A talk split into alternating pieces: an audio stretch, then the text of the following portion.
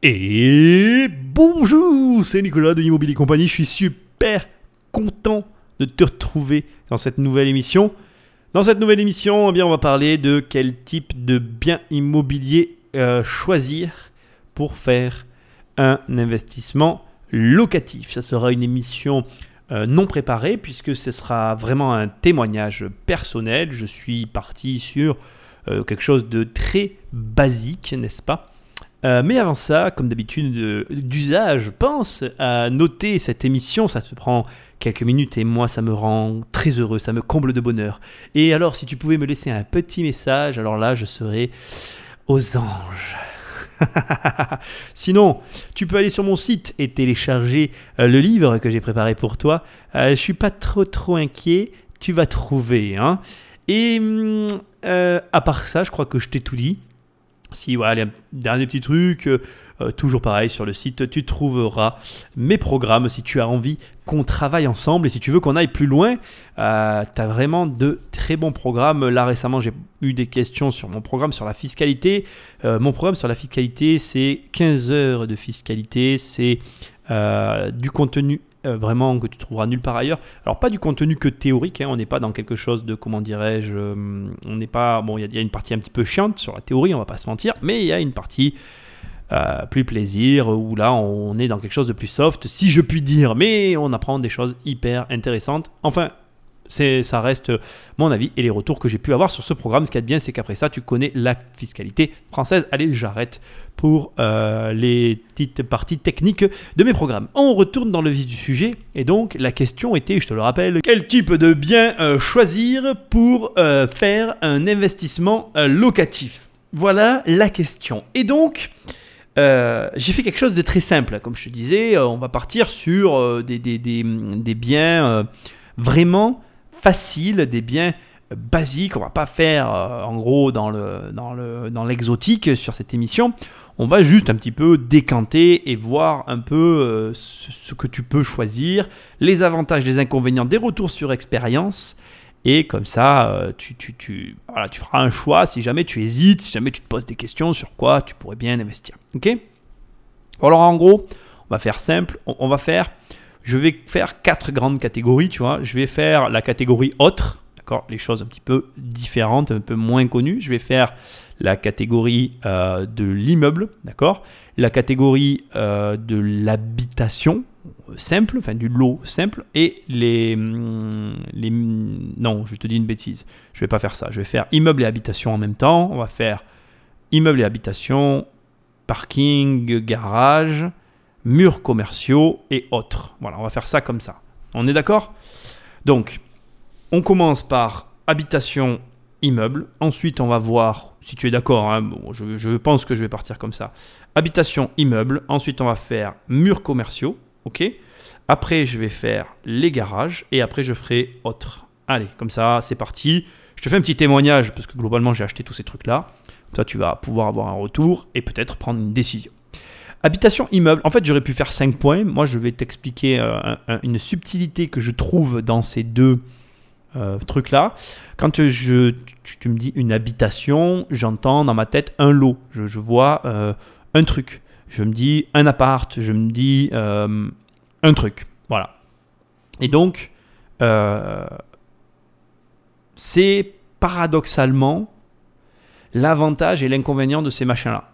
ces machins-là pas le truc le mieux que j'ai dit dans, cette émission, mais on, s'en souviendra pas. Hein. Euh, en gros, ce qu'il y a de génial quand tu qu'un seul lot, ah, c'est c'est hyper pépère. Tu as un appart, c'est tranquille, ça roule. Ça, tu sais, j'ai mis mon cul sur l'autoroute et je suis arrivé à la destination promise, tu vois. Il n'y a pas eu euh, de surprise, il n'y a pas eu de particularité. Ça, euh, j'ai envie de te dire, c'est vraiment le, côté très positif de l'habitation simple et c'est à la fois son côté négatif. Au moindre problème, eh bien, bien évidemment, c'est euh, le bordel. C'est-à-dire que euh, un encours face à une rentrée financière, un problème égale un gros problème. Et ça, pour moi, c'est vraiment, euh, ouais, c'est vraiment représentatif de, de, tout ce qui va et ce qui ne va pas quand on achète une seule habitation il faut que tu saches une chose avec un chiffre, documenté. Depuis 1999 à aujourd'hui, il y a 75% d'augmentation des impayés dans les logements. Alors, il y a moi, je l'explique par beaucoup de choses. Il y a des choses avec lesquelles tu ne seras pas d'accord avec moi, des choses avec lesquelles tu seras peut-être d'accord avec moi. Je pense qu'il ne faut pas prendre ce chiffre et se dire oui, euh, euh, c'est à cause de ci, c'est à cause de ça. Je pense que c'est un cumul de, d'éléments qui conduisent à ce résultat-là. Alors bien évidemment, parmi tous les éléments qui ont conduit à ces impayés-là, on a euh, un système clairement favorable, en tout cas clairement défavorable envers la procédure d'expulsion d'un locataire qui ne paye pas. On va pas se mentir, euh, à moins de vraiment savoir faire, tu vas avoir du mal à ne pas faire en sorte que ça dure, que ça dure 12 mois minimum. Tu en as pour un an quand le mec décide de pas te payer. Pour peu que tu sois sur un mec malhonnête, ça peut durer non seulement plus longtemps, mais en plus les locataires qui connaissent bien le système sont capables de te faire de très grosses misères, très embêtantes pour ton quotidien, pour le bien immobilier et euh, ouais, euh, qui peuvent poser de, gros problèmes. On va pas se mentir. Et, c'est, je trouve que ça, c'est quelque chose de. C'est, dramatique. C'est dramatique parce que on, on, se retrouve aujourd'hui avec des gens qui font eux-mêmes la loi. Parce qu'ils n'ont plus aucune foi en la loi.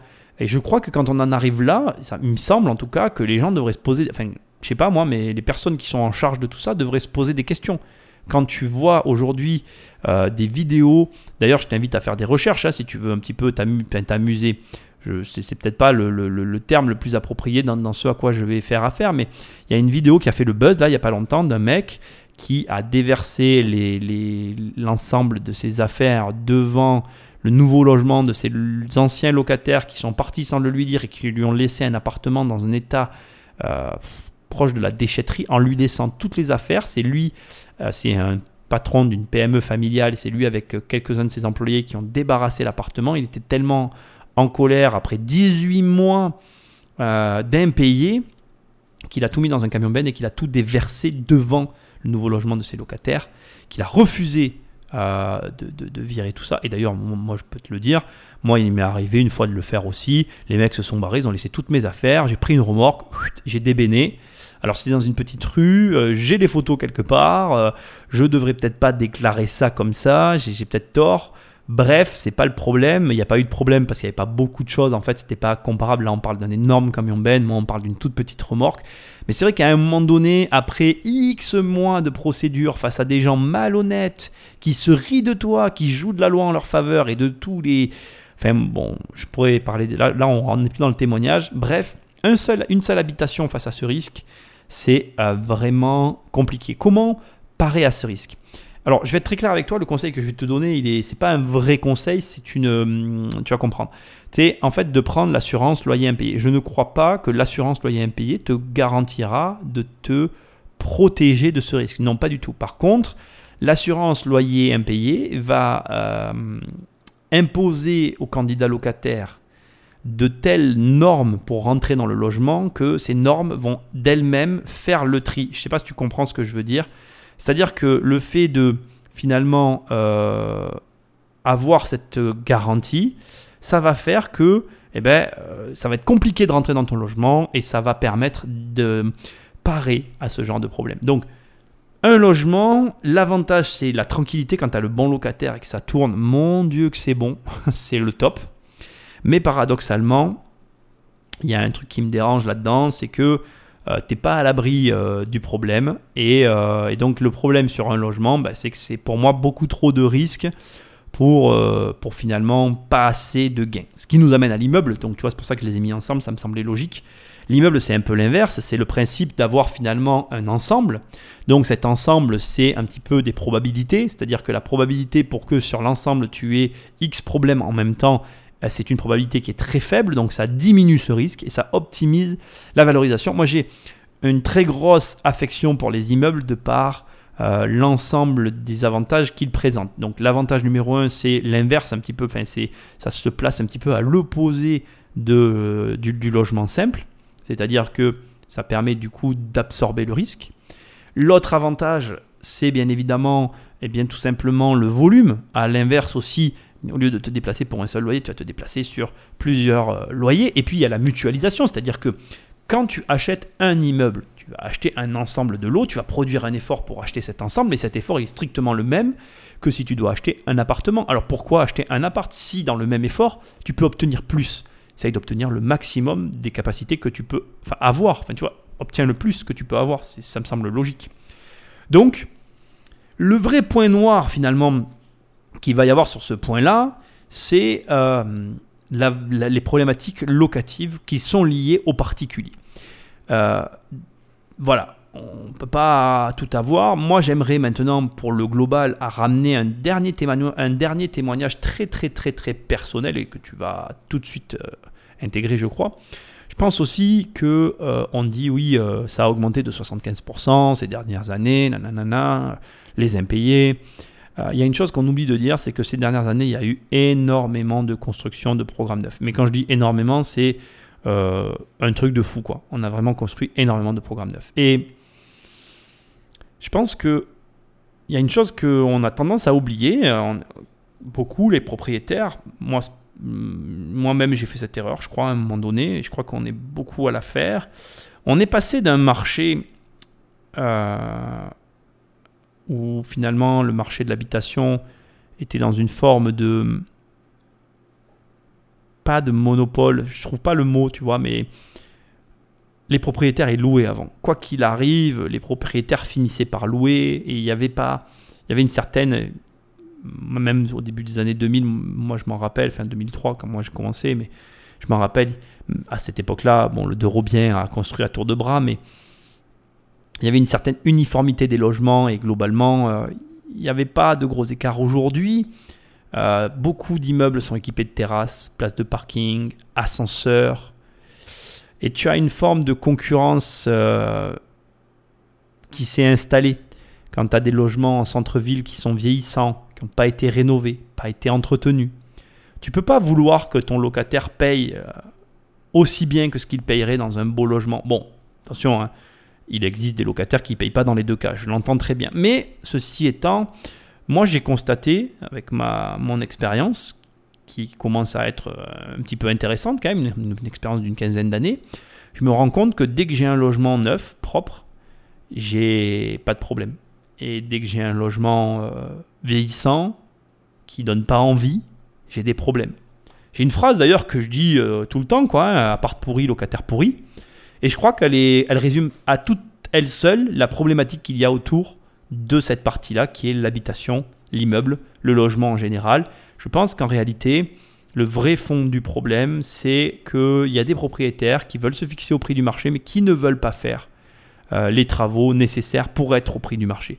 Euh, je vais finir avec ça. Euh, la dernière fois, je regardais certains types de logements et on pleurait de rire avec ma femme parce que euh, c'était un marché très tendu où finalement, je pense que les propriétaires sur ce marché-là n'avaient pas de, ne ressentaient pas le besoin de mettre leur logement au goût du, jour. Quand tu voyais les prix par rapport à ce qu'ils proposaient, mais c'était du délire total. Mais le marché est tellement tendu, d'accord, que en fait, bah, ils s'en foutent en fait. C'est des héritages qu'ils n'ont jamais, qu'ils doivent entretenir au minimum. J'allais dire qu'ils n'avaient jamais entretenu. Je pense pas que ce soit vrai. C'est quand même entretenu, ça se voit, mais au minimum. Et en l'état, ça se loue puisque la demande est tellement forte que euh, tu, avais des logements qui se louaient à 600 euros et ça finissait à, euh, j'en ai vu, à 8000 euros, tu vois, au, prix du logement. On est sur un marché très particulier, je ne vais pas en parler là-dedans parce que je vais m'égarer comme d'habitude, mais ce que j'essaye de te dire, c'est que ces situations-là qui existaient avant partout en France et partout dans le monde, elles sont un peu terminées. Airbnb, à retirer plein de logements du marché, mais à obliger les propriétaires à les rénover. Donc tu te retrouves avec tout un parc de logements rénovés pour la, location saisonnière. Ensuite, tu as tous les, les, constructions neuves qui apportent des prestations qui sont aussi en concurrence avec un certain autre type de logement. Donc, le logement, de manière générale, c'est un très bon placement. Moi, je dirais qu'il faut de l'argent pour se positionner sur le logement, parce que ça reste... Euh, eh ben, ça reste quelque chose de super euh, intéressant, mais avec un capital qui te permet de proposer quelque chose qui soit dans dans le, dans la norme. Voilà. Parce que malheureusement, quand tu proposes de la merde, c'est difficile euh, d'espérer obtenir de l'or. Enfin, c'est mon opinion, mais si tu as trouvé l'astuce, euh, ça m'intéresse. Tu peux me contacter, je suis très très intéressé. Ok, bon, ça c'était le premier point, on l'a vu, tu as compris mon avis, c'est ça. Euh, ensuite, on va parler des murs commerciaux, comme nous l'avons défini tous les deux et que tu étais d'accord avec moi. On va parler des murs commerciaux. Alors moi j'ai des murs commerciaux, j'en ai un certain volume. Je, dirais euh, pour te, par rapport à mon patrimoine, euh, plus d'un dixième de mon patrimoine est composé de murs commerciaux. Bon, et je kiffe les murs commerciaux. c'est le kiff. C'est le kiff. mais, il y a un mais euh, les murs commerciaux, c'est strictement comme euh, la première page de Google. Si tu y es pas, ça sert à rien de te lancer dans l'histoire. En gros, euh, le problème de ces machins-là, c'est que ben, ceux qui sont bien placés sont pas à vendre. Et quand c'est bien passé, ça vaut cher. Donc, payer le prix quand ça le vaut, ça m'a jamais gêné. mais faut-il encore que ça le vaille réellement? Et ça, ça demande une vraie connaissance du marché. Donc, deux problèmes que j'identifie réellement autour des murs commerciaux que tu vas devoir résoudre si tu veux vraiment te lancer là-dedans. Bon, clairement, je te le conseille. Euh, après, c'est un choix personnel. Je vais pas me. C'est à toi de décider. Mais en tout cas, ce que moi j'ai à te dire, c'est que euh, il va falloir vraiment que tu connaisses. C'est pas euh, euh, Tati Michel m'a dit que là-bas c'était bien, j'achète sans regarder. C'est pas non plus le comme le logement dont je te parlais tout à l'heure que tu peux acheter sur plan sans aller voir. Non, faut vraiment que tu sois sûr de l'emplacement, mais certain quoi, tu vois. En gros, si je te dis, je te coupe la main. si tu t'es trompé, bah, tu me dis ok, je suis sûr de moi, tu peux me couper la main, je me suis pas trompé. Il faut vraiment, faut pas se planter parce que les, murs commerciaux, bon ben voilà, si tu te plantes, ça marche pas, et si ça marche pas, c'est clairement pas intéressant. L'intérêt, il est que tu aies un emplacement euh, qui corresponde euh, à tout ça. Ensuite, il faut connaître. C'est vrai qu'il faut connaître le fonctionnement des murs commerciaux. Ils sont euh, assujettis à des règles très différentes du logement. Ça ne s'évalue pas, ça ne s'apprécie pas de la même manière. c'est vraiment un marché intéressant, à part, et qui recèle de petites astuces super sympas. moi, je je vais commencer, on va commencer par le début. Choisis bien ta ville. Sois très vigilant euh, sur la ville que tu achètes, c'est euh, primordial. Je vais te donner deux exemples euh, très simples. je n'achèterai jamais de murs commerciaux à Nîmes. Alors, faut pas dire jamais, je sais. Nicolas, il faut jamais dire jamais. Oui, je sais. mais je connais très très bien cette ville. Et crois-moi, je n'achèterai jamais de murs commerciaux à Nîmes. Je vais te donner un chiffre pour la ville de Nîmes, tu vois, et ça va te donner un exemple de, des bases que tu dois connaître pour déjà te lancer dans l'investissement. À Nîmes, il y a plus de 130 boutiques qui ont fermé ces quelques dernières années. Nîmes, c'est une ville où tu as euh, quatre grandes zones commerciales. Tu as quatre grandes zones commerciales, mais genre quatre immenses zones commerciales en activité qui se font concurrence, qui drainent énormément de monde et où les places de parking sont gratuite et où donc fatalement les murs commerciaux intéressants à acquérir se trouvent dans ces zones et où donc euh, les, murs en question ont toujours de la même manière ce monnaie à prix d'or et où c'est donc très compliqué de rentrer là-dedans, dans ce système-là. Finalité, les murs commerciaux abordables sont les murs du centre-ville qui, à prime abord, pour quelqu'un qui ne connaît pas la ville, peuvent sembler hyper intéressants, hyper jolis, hyper attirants mais qui en fait ne le sont pas du tout, parce que quand tu connais réellement les chiffres, les difficultés que rencontrent les artisans, les commerçants euh, bah, d'ici, en fait, puisque moi là, là d'où je te parle, je suis, euh, je suis juste à côté de Nîmes, hein, dans un petit village à quelques kilomètres, si tu veux tout savoir, bon bref, on s'en fout.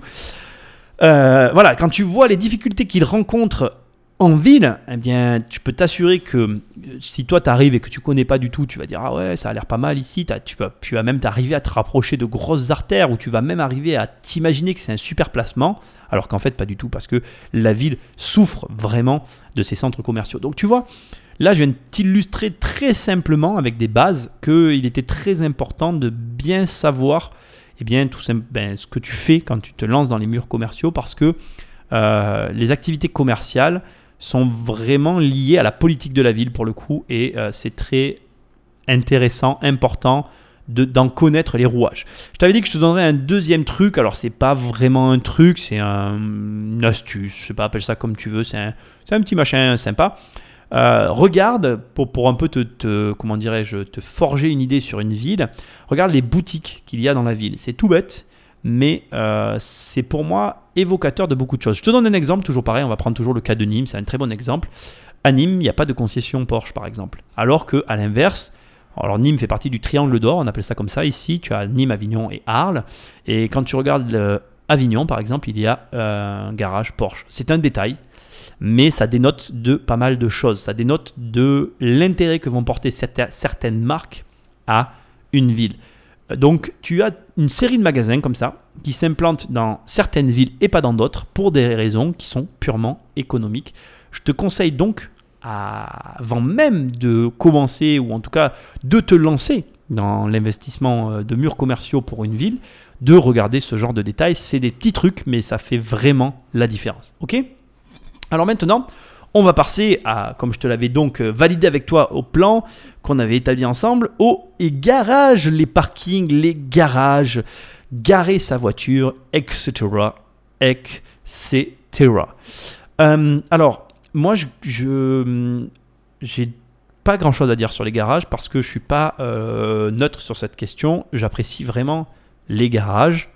J'en ai eu, j'en ai et j'en aurai. Tu vois le truc c'est pour moi quelque chose qui doit faire partie de ton patrimoine. C'est euh, logique en fait qu'il y en ait.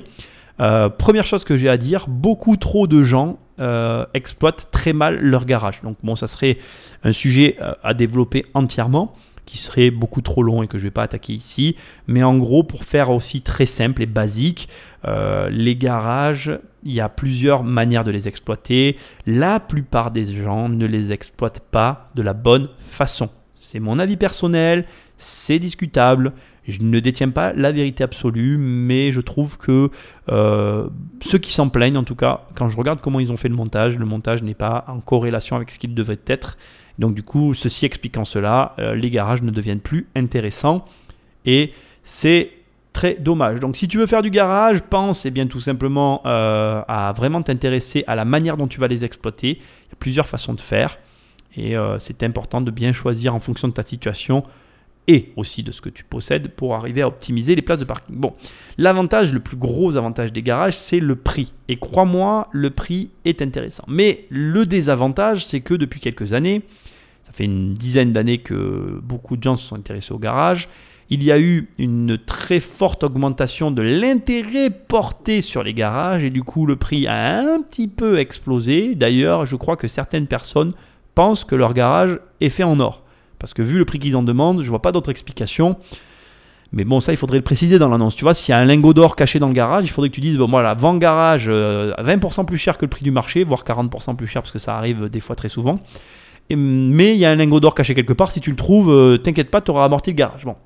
C'est pas vrai du tout ce que je te raconte, mais tu l'as compris. C'est une mauvaise blague, mais c'est un peu ça. Franchement, moi, j'ai, il y a pas longtemps, tiens, pour te donner un ordre d'idée, j'ai quand même euh, je suis tombé sur un lot de garage vendu 90 000 euros, valeur réelle 30 000 euros. Va m'expliquer le surprix de 60 000 euros.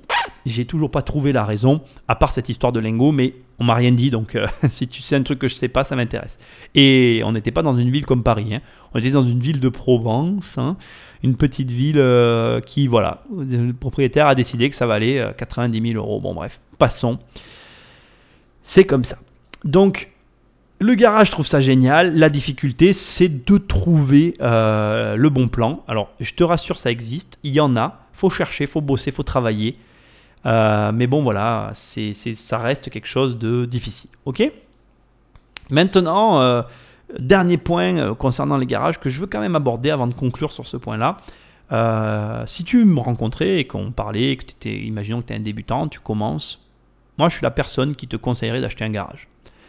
Euh, ben, précisément pour les éléments que je t'ai donnés juste avant, le prix, parce que déjà ça te permet de voir si l'immobilier te plaît, si en achetant, en louant à quelqu'un, ben, ça t'intéresse, ça te permet de te faire la main, de voir si tu es capable d'analyser un marché, d'acheter au bon endroit, de négocier, d'aller chez le notaire, enfin bref, pour finalement une somme modique, tu vas pouvoir vivre le cursus et en apprécier euh, ben, j'ai envie de te dire, l'avancement, le, tu vois, d'en apprécier le, le, déroulement. Et si le déroulement te plaît, ben, continuer et là engager des vrais fonds et faire de vraies opérations, comme j'ai dit avant, donc les commerces, les habitations, etc. Et si à l'inverse, le processus ne te plaît pas, eh bien, euh, ne pas aller plus loin et t'en tenir à ça. Et je trouve ça euh, vraiment génial, en fait, de pouvoir, comme ça, grâce à ce type de bien-là, se lancer là-dedans. Dernière petite astuce, allez, je suis généreux dans cette émission, j'en ai quand même envie, on n'y pense pas, mais des garages, il y en a partout dans le monde. Donc si tu veux investir dans un autre pays, penser garage, ça peut être une bonne idée, n'est-ce pas?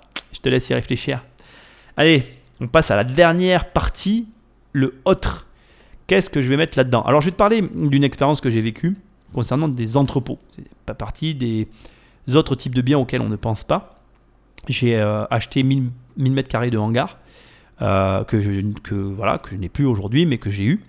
Euh, et je peux te dire que c'est vraiment un super placement dans le sens où, pareil, tu t'y connais un petit peu. Moi, je peux pas dire que je m'y connais, hein. je n'ai pas eu une très grande expérience du domaine. Je peux pas dire que hum, j'ai eu une super expérience globale en fait. Je dois reconnaître que c'est un marché très particulier. Euh, moi, j'ai une forte expérience sur l'habitation et les murs commerciaux. Je n'ai pas une très forte expérience sur ce domaine-là et je pense que j'ai eu des couacs, que j'ai eu des. Hum, il y a des choses que j'ai mal faites, voilà. Je ne vais pas m'en cacher. Je pense que j'ai mal fait certaines choses. Euh, et du coup, mon sentiment général par rapport à cette expérience reste mitigé. Mais mitigé plus plus quand même. Je dois reconnaître que euh, mitigé plus plus, j'ai conscience en fait que l'aventure aurait pu être très différente si j'avais été un peu meilleur sur certains points.